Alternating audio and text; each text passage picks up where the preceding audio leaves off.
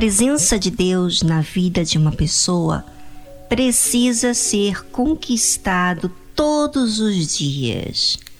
Não é simplesmente porque uma vez você foi selado com o Espírito Santo que não vai cuidar mais, não vai mais se santificar.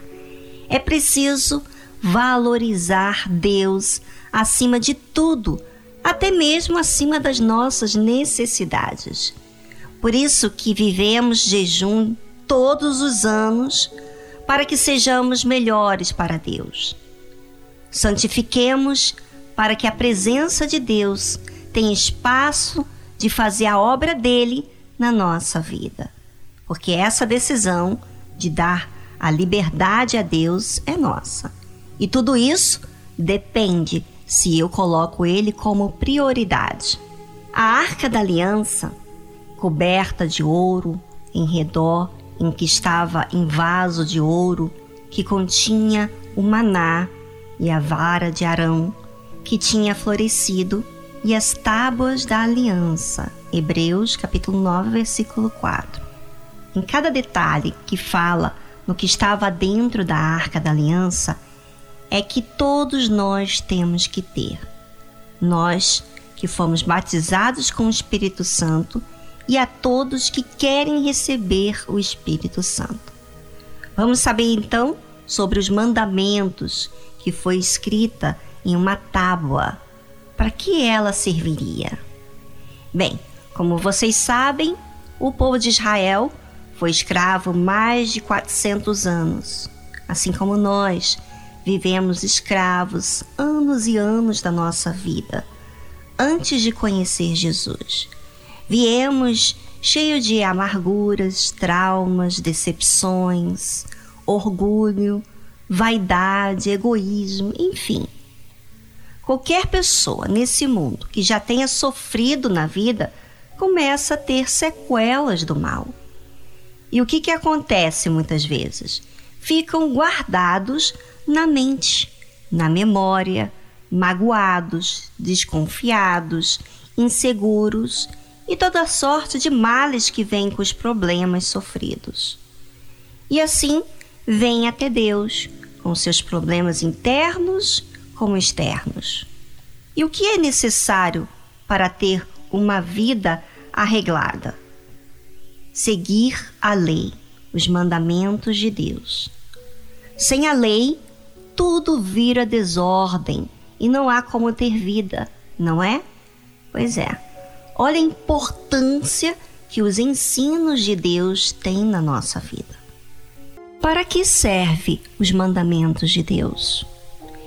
É simplesmente para quando eu chego na igreja? Não. É para todos os dias. É uma regra de vida. Se sair fora do que Deus ordenou, terei más consequências.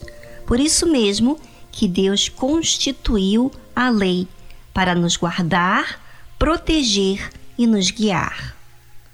Todos os mandamentos que hoje vos ordeno, guardareis para os cumprir, para que vivais e vos multipliqueis, e entreis e possuais a terra que o Senhor jurou a vossos pais.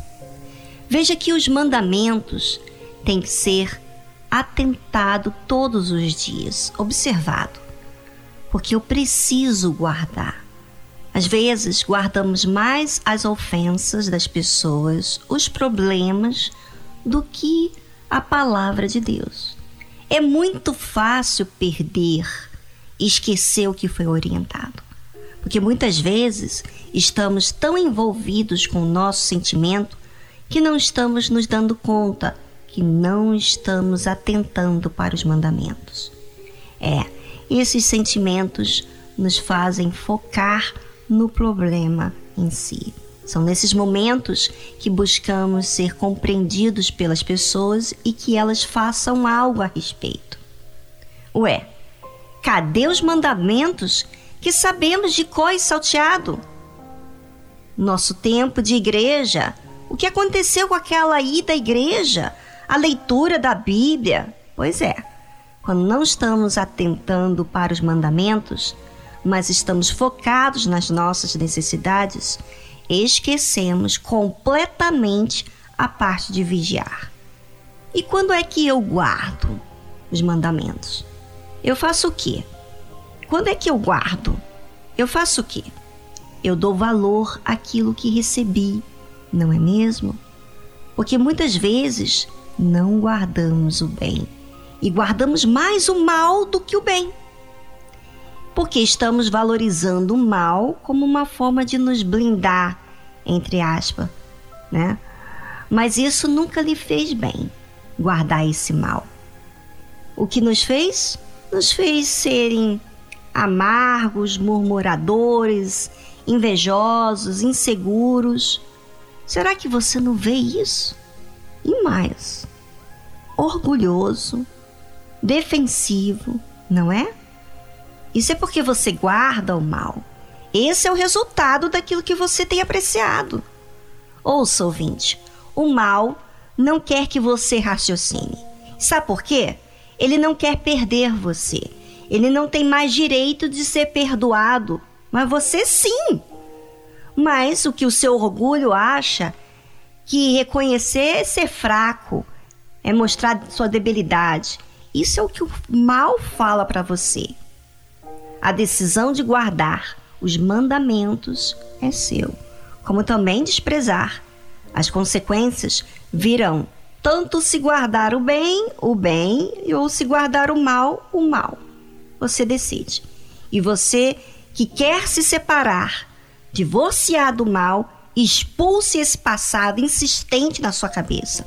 Ore por quem ofendeu, perdoa-lhe, porque olha, vou dizer uma coisa: fazer o bem é uma decisão, não tem que sentir nada, é decidir o que você tem que fazer.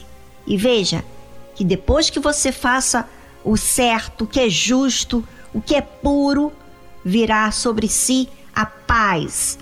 E essa paz é a resposta de Deus.